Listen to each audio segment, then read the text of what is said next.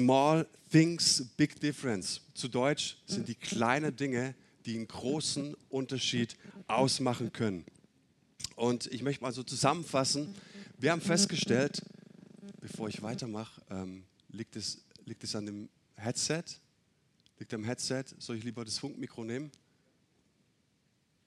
Okay. Kleinen Moment, geht gleich weiter.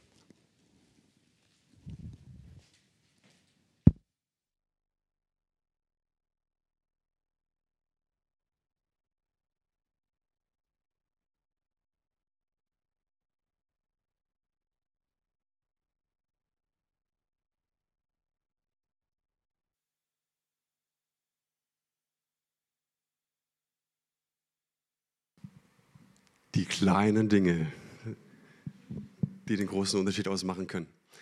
Und ich weiß nicht, wie es, dir geht, wenn du uns am Livestream verfolgst. Hm. Wir merken, dass wir tatsächlich eine gewisse Community, also eine Gemeinschaft haben, die uns regelmäßig auch folgen. Äh, ich finde es großartig, dass du mit dabei bist. Hey, was macht diese Predigtreihe mit dir? Was machen die Gedanken mit dir? Ich würde mich sehr freuen, wenn du es in die Kommentare schreibst. Ähm, wenn du vielleicht auch rechts in den Balken reinschreibst, hey, bin dabei, ähm, ich verfolge den Livestream. Wir freuen uns auch über, über Kommentare, wir freuen uns über Likes, wir freuen uns, wenn du unseren Kanal abonnierst. Und es ist so schön, dass du uns regelmäßig verfolgst.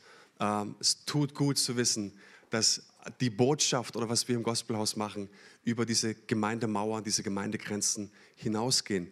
Und ich möchte euch auch nochmal die Möglichkeit geben, ähm, können wir kurz den QR-Code einblenden? Ne? Ähm, du kannst dein Handy benutzen, entweder hier vor Ort oder am Livestream. Vielleicht hast du ein Gebetsanliegen. Wir werden nachher im Gottesdienst für mindestens ein Gebetsanliegen beten. Äh, wenn du im Livestream bist, kannst du diesen QR-Code gerne einscannen. Wir werden auf jeden Fall am Montagabend für jedes einzelne Gebetsanliegen beten. Du hast auch hier, wenn du äh, nachher den Livestream nochmal anschaust, bis heute Abend die Möglichkeit, ein Gebetsanliegen zu stellen. Und hey, wisst ihr, es ist so großartig zu sehen und zu wissen, dass Beter hinter mir stehen, dass Beter hinter meiner Herausforderung stehen. Und das kannst du alles anonym machen. Also mach Gebrauch davon. Vielleicht hast du Fragen zu der Predigtreihe, vielleicht willst du Kontakt aufnehmen. Mach es bitte. So, es fängt oft klein an. Es startet wie? Was haben wir gesagt? Es startet mit unseren Gedanken. Wir sind, was wir denken. Dann geht es über die Worte die zur Gewohnheit werden, beziehungsweise zu einer gewissen Disziplin, die wir immer wieder ausüben. Ja? Gewohnheiten sind eine Disziplin, die wir immer wieder ausüben, welche unseren Charakter prägen und dieser Charakter, der wird zwangsläufig zu unserem Schicksal. Wir sind, was wir wiederholt tun. Würdest du mir da recht geben? Die Predigt, die trägt den Titel Ein guter Grund, deine Gewohnheiten zu überdenken. Und ich möchte dir, ich möchte mir, ich möchte uns eine Frage stellen. Wie diszipliniert bist du? Blöde Frage, ich weiß. Wie diszipliniert bist du? Vielleicht ging es dir wie mir in dieser Predigtreihe. Vielleicht erinnerst du dich an die erste Predigt. Ich habe ja am Ende der ersten Predigt die Gelegenheit gegeben, auf die Stimme Gottes zu hören. Hey, welches Wort, welches eine Wort, welches Bild, welcher Eindruck, welcher Bibelvers wird dir groß in deinem Herzen? Was spricht Gott über deinem Jahr 2022? Und dieser kleine Anfang ist wichtig, weil wenn du das verpasst hast, bringt dir das, was ich jetzt erzähle, gar nichts. Was spricht Gott über deinem Alltag? Und es ist mir so wichtig, weil ich weiß, dass es eine Gruppe von Menschen gibt, die das einfach an sich vorbeiziehen lassen. Aber mein Herz, mein Wunsch ist es wirklich, dass du deinen Weg mit Gott findest und Gott hat Gedanken über deinem Leben und deinem Alltag. Was spricht Gott? Und vielleicht warst du inspiriert von dieser Beispielgeschichte von dem Ehepaar, die seit über 30 Jahren verheiratet waren. Fünf Kinder waren schon aus dem Haus und sie wurden gefragt, hey, was ist denn euer großes Geheimnis? Und sie antworteten, wir haben kein großes Geheimnis, aber wir haben eine kleine Angewohnheit. Wir beten jeden Tag fünf Minuten miteinander. Was? Ja, was noch? Das war's. Ich war so inspiriert von dieser Geschichte. Da fingen sechs junge Männer einen, kleinen, einen Hauskreis an, eine Kleingruppe. Und sie kamen zusammen und sie fragten sich Gott, warum stellst du uns zusammen? Gott, was willst du mit uns tun? Und sie empfanden so, dass Gott sagt, ich gebe euch eine kleine Bibelpassage, nicht mehr. Ihr lest jeden Hauskreis eine kleine Bibelpassage. Was noch?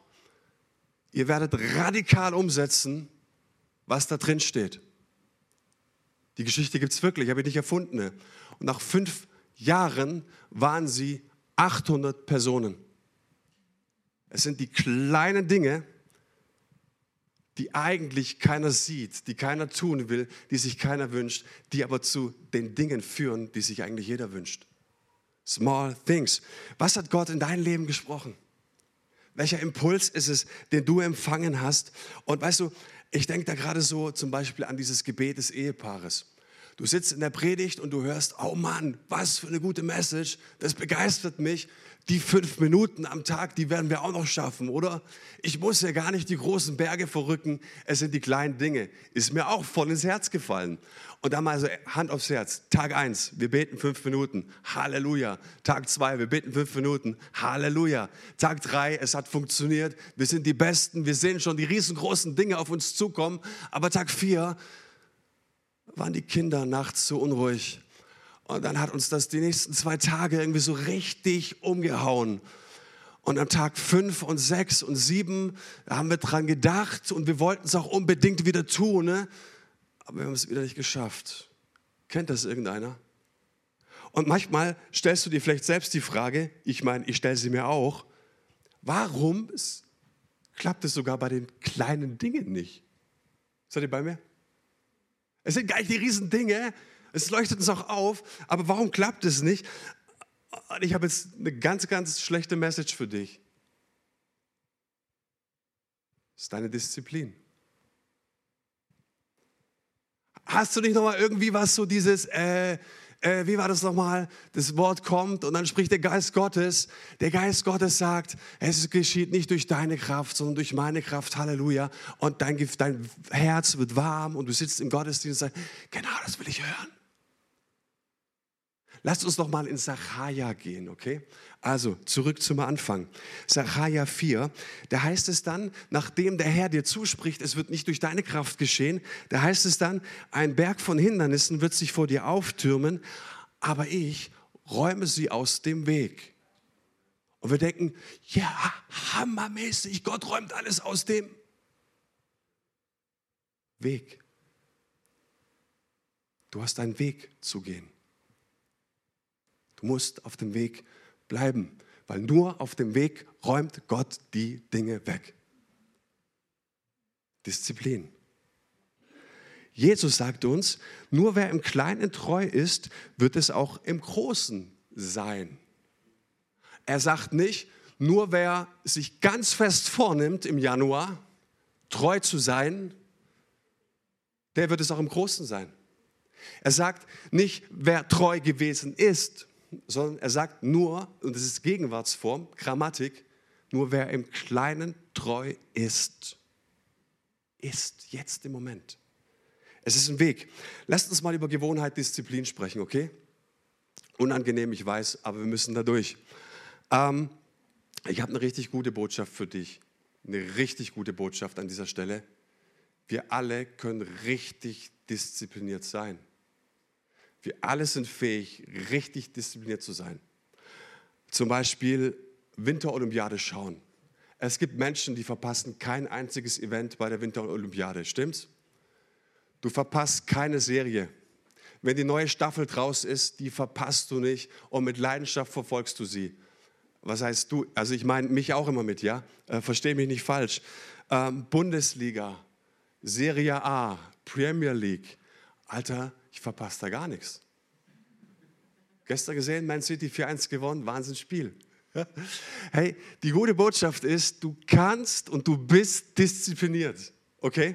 Die Frage ist nur, was du hinterherjagst. Und ich habe tatsächlich mal überlegt, wie würde ich Disziplin beschreiben? Und ich bin mega froh, auf was ich da gekommen bin. Disziplin ist die Wahl. Zuerst wählst du, okay? Zwischen dem, was du jetzt im Moment unbedingt willst und dem, was du langfristig am meisten brauchst. Lass es mir wiederholen, es ist sehr wichtig. Disziplin ist die Wahl zwischen dem, was du jetzt im Moment unbedingt willst und dem, was du langfristig am meisten brauchst. Nicht schlecht, oder? Ich glaube, dass wir alle den tiefen Wunsch in uns tragen, das Richtige zu tun. Stimmt's? Ich glaube, wir tragen alle den Wunsch in uns, konsequent an Dingen dran zu bleiben. Und wenn wir ehrlich sind, hey, wir wissen doch, was in der Ehe zu tun ist. Stimmt's? Hey, wir wissen doch, was in unserer Beziehung zu Jesus dran ist, oder nicht? Wir alle wissen es. Wir alle wissen, was mit den Kindern dran ist und du weißt auch, was eigentlich im Job dran ist und du weißt eigentlich auch, was deinem Körper gut tun würde. Du weißt eigentlich auch, was, was moralisch anständig wäre und trotzdem stellst du immer wieder fest, du bist inkonsequent. Und ich auch. Woran liegt das? Und ich kam da so auf einen großen Mann Gottes in der Bibel, der hat sich auch mit dieser Frage rumgeschlagen, warum bin ich so inkonsequent? Könnt ihr es ahnen, auf wen ich raus will? Auf Paulus. Scheinbar stellt er sich diese Frage auch in Römer 7. Und er fragt, warum bin ich so inkonsequent? Schlagt mit mir eure Bibeln auf. Ich habe diese Woche mit jemandem gesprochen gefragt, Manuel, warum kommen bei euch im Gottesdienst, bringen die Leute die Bibel nicht mehr mit? Sag ich, ja, die können ja lesen hier. Ja, aber du kannst denen ja alles erzählen. Dachte ich, ganz genau, ich kann denen alles erzählen. also, hey, was wäre, wenn Leute wieder ihre Bibel mitbringen würden ne? und anfangen nachzuschlagen? Aber hey, bereite dich wieder ein bisschen vor. Guck, wo die Dinge stehen, bring deine Bibel mit, dass es ein bisschen schneller geht, okay? So. Oder du vertraust mir einfach, je nachdem. Also, Paulus stellt sich scheinbar die Frage, warum bin ich so inkonsequent? Und wir steigen mal ein, Römer 7, 15. Ich verstehe selbst nicht, warum ich so handle, wie, wie ich handle. Denn ich tue nicht das, was ich tun will. Im Gegenteil, ich tue das, was ich verabscheue. Obwohl es mir nicht am Wollen fehlt, bringe es ich nicht zustande, das Richtige zu tun. Ich tue nicht das Gute, das ich tun will, sondern das Böse, das ich nicht tun will. Jetzt ist die Frage, woran liegt das? Vers 20 geht es weiter. Wenn ich aber das, was ich tue, gar nicht tun will, dann handle nicht mehr ich selbst, sondern die Sünde, die in mir wohnt. Ah, okay. Also zieht er das Fazit, und es ist etwas düster, ich elender Mensch, wer wird mich erlösen von diesem Leib des Todes? Vielleicht ging es dir auch schon so, du merkst, dass manche Dinge einfach nicht glücken. Manche Dinge funktionieren einfach nicht. Du merkst immer wieder, es irgendwie stehst du dir selbst im Weg. Du stolperst dir über deine eigenen Füße und dann kommst du auf Römer 7 und ich habe mich so oft auch in meiner stillen Zeit so verstanden gefühlt von diesem Text. Endlich mal einer, der mich versteht. Endlich mal einer, der genau das verbalisiert, was eigentlich in meinem Herzen ist. Ich will ja das Gute tun. Ich will es ja von ganzem Herzen. Wirklich. Ihr könntet mir ins Herz reinschauen. Ich will es. Aber ich schaff's nicht. Wir verstehen uns so, wir sind, und ich habe mich lange Zeit verstanden gefühlt, bis du Theologie studierst und du auf einmal feststellst, dass Paulus hier gar nicht von sich spricht, dass Paulus hier zu einem rhetorischen Stilmittel greift, nämlich er versetzt sich in die Lage eines Menschen, der immer noch unter dem Gesetz ist und der Christus nicht kennt.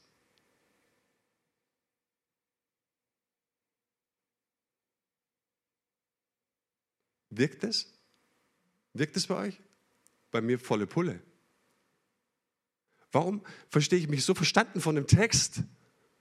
Und obwohl Paulus sagt, hey, das ist eigentlich einer, der ohne Jesus lebt, die Beschreibung. Und dann sagt er, ich elender Mensch, wer wird mich von diesem Leib des Todes befreien? Weißt du, was er hier sagt? Äh, er spricht hier von der Todesstrafe aus der Antike. Ähm, und diese Todesstrafe war folgendermaßen, du wurdest verurteilt und man nahm einen Leichnam und hat ihn eng an dich gekettet. Äh, die Strafe war auch härter. Man hat sie teilweise bei Schwerverbrechern, hat man diese Leiche mit dir zusammengenäht. Und Paulus sagt, wenn du ohne Christus die Dinge in deinem Leben angehst, wenn du glaubst, dass alles auf dich zugeschnitten ist, beziehungsweise auf dich und das Einhalten des Gesetzes, bist du ein elender Mensch. Und während wir uns noch so verstanden gefühlt haben und diesen kleinen Zusatz am Ende gelesen haben, dieses kleine Trostpflästerchen, das ist kein Trostpflästerchen. Das ist die große Wahrheit über unserem Leben. Wer wird mich erlösen? Die Antwort in Vers 25, Dank sei Gott durch Jesus Christus, unseren Herrn. Und es ist kein kleines Trostpflästerchen, sondern es ist der Ausweg aus deiner Inkonsequenz. Der Ausweg und die Lösung und die Erlösung deiner Probleme. Mit Christi Hilfe kann ich und werde ich. Christus in mir, die Hoffnung auf Herrlichkeit, ist größer als meine Begierde, ist größer als meine Schwäche, ist größer als jede Niederlage in meinem Leben. Und ich merke, es geht nicht darum, was ich am meisten will, sondern was ich am meisten brauche. Und dann sehen wir in Römer 7, er endet so und schlägt das achte Kapitel auf. Das ist das große Geistkapitel. Dort wird uns gesagt, dass der Heilige Geist in uns gekommen ist, als wir uns für Jesus entschieden haben und dass der Heilige Geist bleibt und dass er unaufhörlich Jesus in uns groß macht und dass er in uns selbst ruft, aber Vater. Und wenn du beide Sachverhalte Römer 7 und Römer 8 gemeinsam liest, und ich lade dich ein, tu es mal zu Hause, dann verstehst du, es geht nicht um Selbstdisziplin, sondern es geht um eine Geistdisziplin. Es geht um eine Christusdisziplin, dass du wegschaust von dir und deinen Möglichkeiten und die Möglichkeiten Christi ergreifst und du sagst, durch Christus will ich nicht nur, sondern ich kann und ich werde. Okay? Nimm mal diesen Gedanken auf, über, dem, wo, über den du, was du immer stolperst, über dein Themengebiet. Ich will nicht nur, sondern durch Christus kann ich und ich werde. So, und jetzt können wir Paulus auch gedanklich folgen. Jetzt gucken wir uns mal an, wie wir diszipliniert dranbleiben. Ähm, wie können wir trainieren, wie können wir Disziplin einüben, dass wir wirklich merken, die kleinen Dinge führen zum Großen? Wie können wir auf dem Weg bleiben? Lasst uns in den ersten Korintherbrief schauen. Da sagt uns Paulus, ihr wisst doch, wie es ist, wenn in einem Stadion ein Wettlauf stattfindet. Klar, wussten sie, weil war bei denen in Korinth auch gang und gäbe, die isthmischen Spiele. Viele, sagt Paulus, nehmen daran teil, aber nur einer bekommt den Siegespreis. Macht es wie der siegreiche Athlet. Lauft so, dass ihr den Preis bekommt. Jeder, der an einem Wettkampf teilnehmen will, unterwirft sich einer strengen Disziplin. Die Athleten tun es für einen Siegeskranz, der bald wieder verwelkt. Unser Siegeskranz hingegen ist unvergänglich. Für mich gibt es daher nur eins. Erinnert ihr euch? eine Sache. Ich laufe wie ein Läufer, der das Ziel nicht aus den Augen verliert und kämpfe wie ein Boxer, dessen Schläge nicht ins Leere gehen. Lasst uns ganz kurz den Kontext betrachten. Korinth ist in der biblischen Zeit eine Multikulti-Stadt viele Gesichter, viele geistliche Strömungen, ähm, viele Möglichkeiten. Und ich habe es eben schon kurz erwähnt, in Korinth standen alle zwei Jahre die isthmischen Spiele auf dem Programm. Also Athleten kamen aus, der ganzen, aus dem ganzen äh, Griechenland und die, das war das Olympia sozusagen. Die battleten sich, die kämpften ne? und unter anderem waren dann Laufen und Boxen auf dem Programm. Und Paulus weiß, meine lieben Korinther, die kennen die isthmischen Spiele. Da waren sie ja auch sehr diszipliniert, das schauten sie. Ja? Und die Teilnehmer zu diesen isthmischen Spielen, die unterwerfen sich einem zehnmonatigen harten Training, enthaltsam, maßvoll leben und konzentrierten sich voll auf das Training. Und dieses Vorverständnis der Korinther, das nahm Paulus jetzt und zweckentfremdete es sozusagen. Und er gebraucht es jetzt für ein Bild in unserem geistlichen Leben. Er sagt, hey, ihr seid Fans von den isthmischen Spielen? Ja, auf jeden Fall. Hast du gesehen, letztes Mal? So, genau darum geht es in deinem geistlichen Leben. Und er fragt, wisst ihr nicht, dass die, die in der Kampfbahn laufen, die laufen alle, aber einer empfängt den Siegespreis. Hört mal, alle laufen. Alle laufen. Schau mal in deinen Alltag. Schau mal um dich rum. Alle laufen. Alle laufen für irgendwas. Jeder ist randvoll. Und alle laufen und laufen und laufen und du fragst irgendjemanden, hast du ein bisschen Kapazität für irgendwas? Keiner hat Zeit für irgendwas. Alle laufen und laufen und laufen und der Terminkalender ist voll und wir laufen weiter und wir laufen weiter und wir laufen weiter. Dieses Bild benutzt Paulus. Und wenn du denkst, naja, in der Moderne sind wir halt so voll, die waren genauso voll. Weißt du, wir laufen alle für irgendwas. Jeder ist saumäßig angestrengt.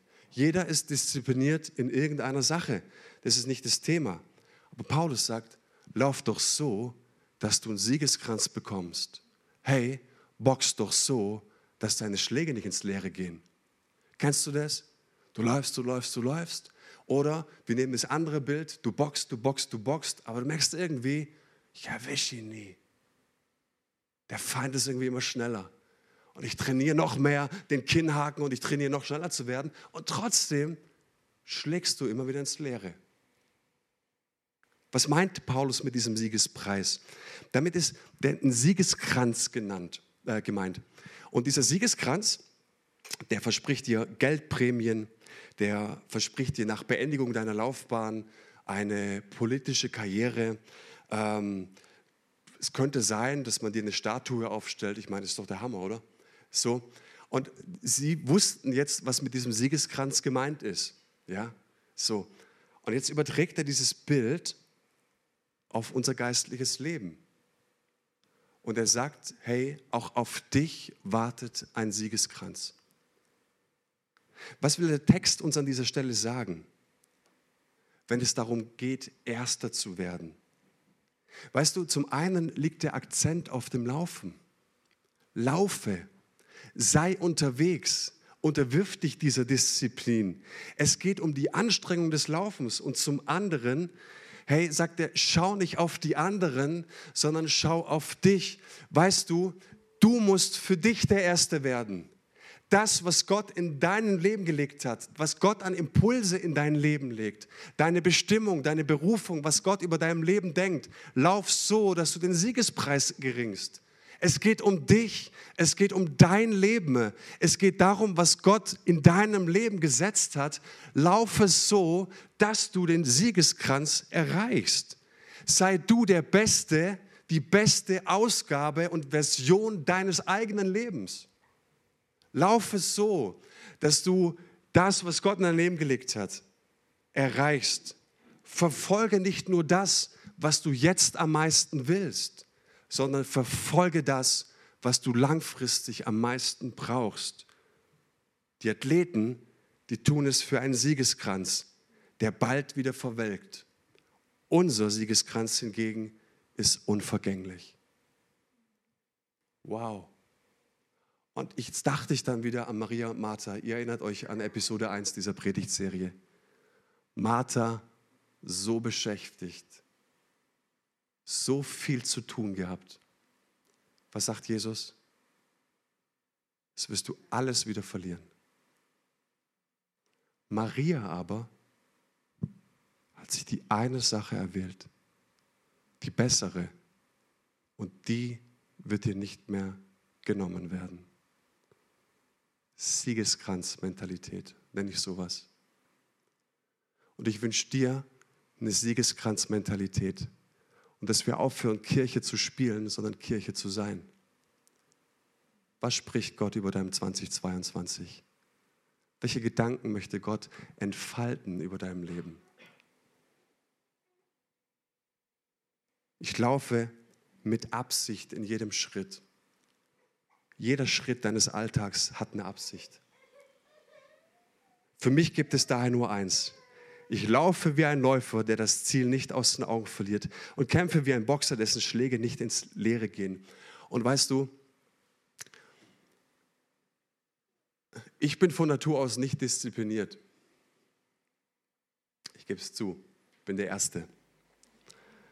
Und ich mache nicht automatisch die richtigen Dinge. Im Gegenteil, frag meine Frau. Ich mache automatisch nicht die richtigen Dinge. Und ich glaube, genau das ist hier gemeint, wenn Paulus sagt, manche rennen und rennen und rennen. Und manche fighten und fighten und fighten und fighten. Aber der Punch sitzt nicht. Und vielleicht bist du hier und, und, du fragst dich, wie kann ich jetzt den Siegesbereich, diesen Siegeskranz erringen? Hey, es sind nicht die großen Dinge. Es ist der Gedanke, den Gott in dein Herz legt. Es ist die Absicht, die Gott in dein Herz legt. Schau nicht auf andere, sondern schau auf dein Leben. Und vielleicht möchtest du Gott wieder nah sein und du wünschst dir das zurückzukommen, was du früher mal hattest, in deine Bestimmung, in deine Berufung. Vielleicht wirst du ein paar Pfunde verlieren und das meine ich nicht böse. Ich glaube, wir alle fühlen uns wohler. Vielleicht ist es so, dass du frei werden wirst von Pornografie. Vielleicht wirst du frei werden vom Rauchen. Vielleicht hast du andere Probleme, andere Nöte. Vielleicht wünschst du dir schon lange wieder eine tiefere und eine ernsthafte Beziehung zu deiner Frau. Was ist es? Was spricht Gott über dein Leben? Und ich habe mir gedacht, was wäre, wenn wir nicht alle Felder unseres Lebens gleich richtig machen wollen? Die großen Berge verschieben, sondern dass wir eine Schlüsselgewohnheit einüben. Nämlich den einen Gedanken, den Gott über dein Leben hat. Und weißt du, was es in meinem Dienst ist? Es ist ein Wort, Aufbruch. Und ich fand es genial, dass ich das prophetisch bestätigt bekommen habe äh, in dieser Woche. Und in meinem persönlichen Leben, weil ich Gott gesagt habe, hey, ich möchte nicht nur für die Kirche leben, Gott, ich möchte, dass jeder Tag ein Abenteuer ist. Welches Wort hast du für mich persönlich? Und ich habe so empfunden, dieses eine Wort Ermutigung. Und was habe ich mir gemacht? Was, was ist jetzt die Gewohnheit? Ich habe jeden Tag, jeden Tag setze ich mich hin und ich frage Gott, hey, gibt es eine Person, die ich ermutigen kann, die ich anrufen soll, die ich ja, eine E-Mail, eine WhatsApp schreiben soll? Und jeden Tag zeigt mir Gott eine Person. Und weißt du, was das Interessante ist? Das sind manchmal Menschen, mit denen ich schon jahrelang nicht mehr gesprochen habe. Und dann frage ich manchmal so, Gott, den echt jetzt oder die? Nee, oder? Und ich sage, ich denke nicht lange drüber nach, ich mache es einfach und es ist ein Riesenabenteuer. Und weißt du, was ich, was ich festgestellt habe dabei? Und jetzt kommt der Punkt. Ich habe festgestellt, dass du ein Ermutiger bist für andere und du gleichzeitig aufmerksam wirst für deine Kinder, für deine Frau, für andere Menschen. Und weißt du, was das Geheimnis ist? Wenn du mit einer Sache anfängst, mit einer Gewohnheit anfängst, die Gott in dein Leben legt, schlägt sich das auch auf andere Bereiche aus. Das ist der Deal. Also möchte ich dich noch mal fragen, was ist der eine Gedanke, den Jesus über deinem Leben spricht? Hey, was Gott am meisten jeden einzelnen Tag von mir möchte, ist langfristig gesehen das, was ich am meisten brauche. Also lasst uns wiederholen. Es ist dieser eine Impuls Gottes. Fang ihn. Streck dich aus. Frag den Heiligen Geist, was ist dieser Gedanke? Wir haben festgestellt, dass uns dabei unsere Gedanken so dermaßen im Weg stehen kann, können. Wir haben die Macht und die Autorität über unsere Gedanken und alles, was nicht im Einklang steht mit Gottes Wort, können wir gefangen nehmen, Gedankengebäude niederreißen in Jesu Namen. Sei dir dessen bewusst, dass deine Worte Macht haben. Worte haben die Macht über Leben und Tod. Du willst dein Leben verändern, veränder deine Worte und renn und sei unterwegs und bleib dran. Und du sagst, ich bin nicht diszipliniert, ich kenne dich, äh, ich kenne mich. Dann sag, ich will nicht nur, sondern durch Christus kann ich und ich werde. Okay? tausch dein Vokabular und du siehst, dass sich Dinge verändern. Lasst uns gemeinsam aufstehen.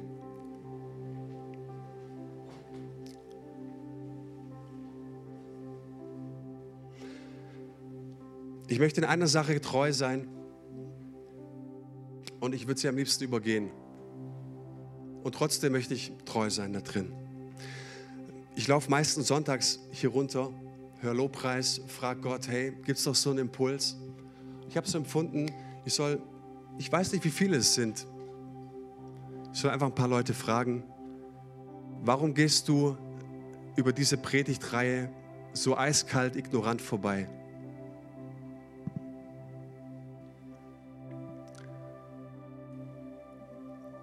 Warum hast du so eine stolze Haltung und sagst, das mache ich nicht mehr mit?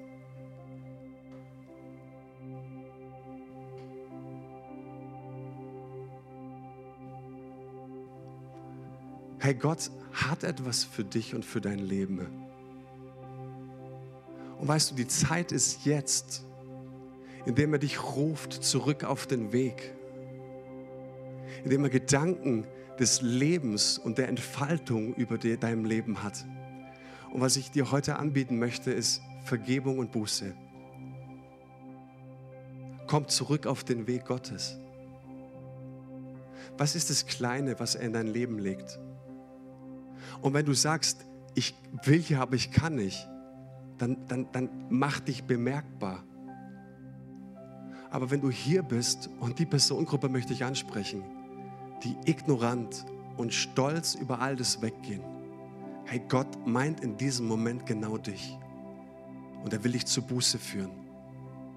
Und er will dir sagen, hey, ich habe noch einen für dich. Mein Leben und meine Gedanken und meine Freude über deinem Leben sind ungebrochen. Dass du die großen Dinge erreichst, dass du im Kleinen treu bist und dass Gott dich über das Große setzen will, diese Gedanken sind in keinem Moment abgerissen. Seine Berufung, seine guten Gedanken, seine Bestimmung über deinem Leben sind immer noch da. Und ich möchte dich einladen, dass du bekennst vor deinem Gott, dass du daran nicht mehr glaubst, dass du daran nicht mehr hoffst, dass das alles für dich nur noch Unsinn ist. Und dann kommt Leben. Und Vater, wir, wir beten von ganzem Herzen, Herr, dass du Herzen bewegst, dass du Worte des Lebens ausgießt in Herzen, dass es die Impulse des Heiligen Geistes sind, die neu in Herzen kommt. Gott, Du bewegst dein Volk, du sprichst zu deinem Volk. Du hast hier vor dir heilige Priester, ein Geschlecht aus Königen und Priestern, die auf dieser Erde regieren sollen. Und ich bete, dass sie gelenkt und geleitet sind von seinem Heiligen Geist. Dass sie gelenkt und geleitet sind, Herr, von den Impulsen Gottes. Dass sie Botschafter des Königreiches Gottes sind. Menschen, die ausgehen in ihren Alltag und das empfinden ne, und für das empfindsam sein wollen, für was der Vater empfindsam ist. Gott, du kannst und du willst. Und so bete ich, dass du jetzt in dieser Lobpreiszeit wirklich vor deinen Gott kommst, vor den Thron Gottes kommst und es bekennst und Vergebung empfängst in Jesu Namen. Hey, das Blut von Jesus Christus will uns reinwaschen. Amen. Amen. So bleibt in dieser Haltung der Anbetung.